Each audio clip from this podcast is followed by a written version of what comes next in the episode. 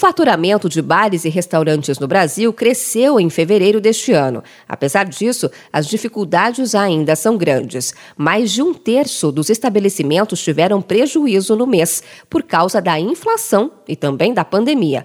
Os dados são de um levantamento da Abrazel, que é a Associação Brasileira de Bares e Restaurantes, e que aponta que 38% dos estabelecimentos tiveram prejuízo em fevereiro, uma melhora em relação a janeiro, quando esse índice estava em 43%.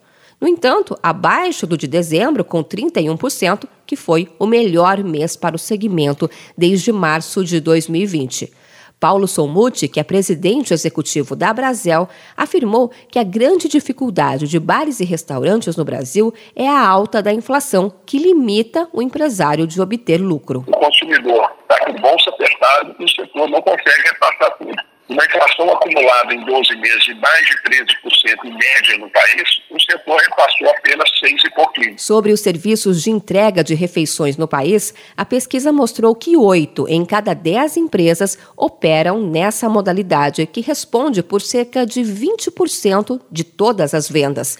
O levantamento mostrou também que 64% das empresas do setor estão com dívidas em atraso por conta da pandemia e 45% das empresas que fazem parte do Simples Nacional estão com as parcelas atrasadas. Diante desse cenário, boa parte dos empresários tem interesse em aderir ao HELP, o programa de rescalonamento do pagamento de débitos no Simples Nacional. A adesão vai até o dia 29 de abril. O dirigente da Brasel defende que o prazo seja prorrogado. O prazo vai só até o final do mês e se as empresas não tiverem condições de fazer isso antes, ou porque o link atrasou muito e não conseguiu colocar as documentações em dia, ou porque não conhecia o valor da parcela inicial e, portanto, não conseguiram ter o recurso a ponto de pagar, pode levar ao desenquadramento dessas empresas e aí, nessa condição, o imposto elas pagam. Para aderir ao programa HELP, a Receita ainda não disponibilizou o link de solicitação,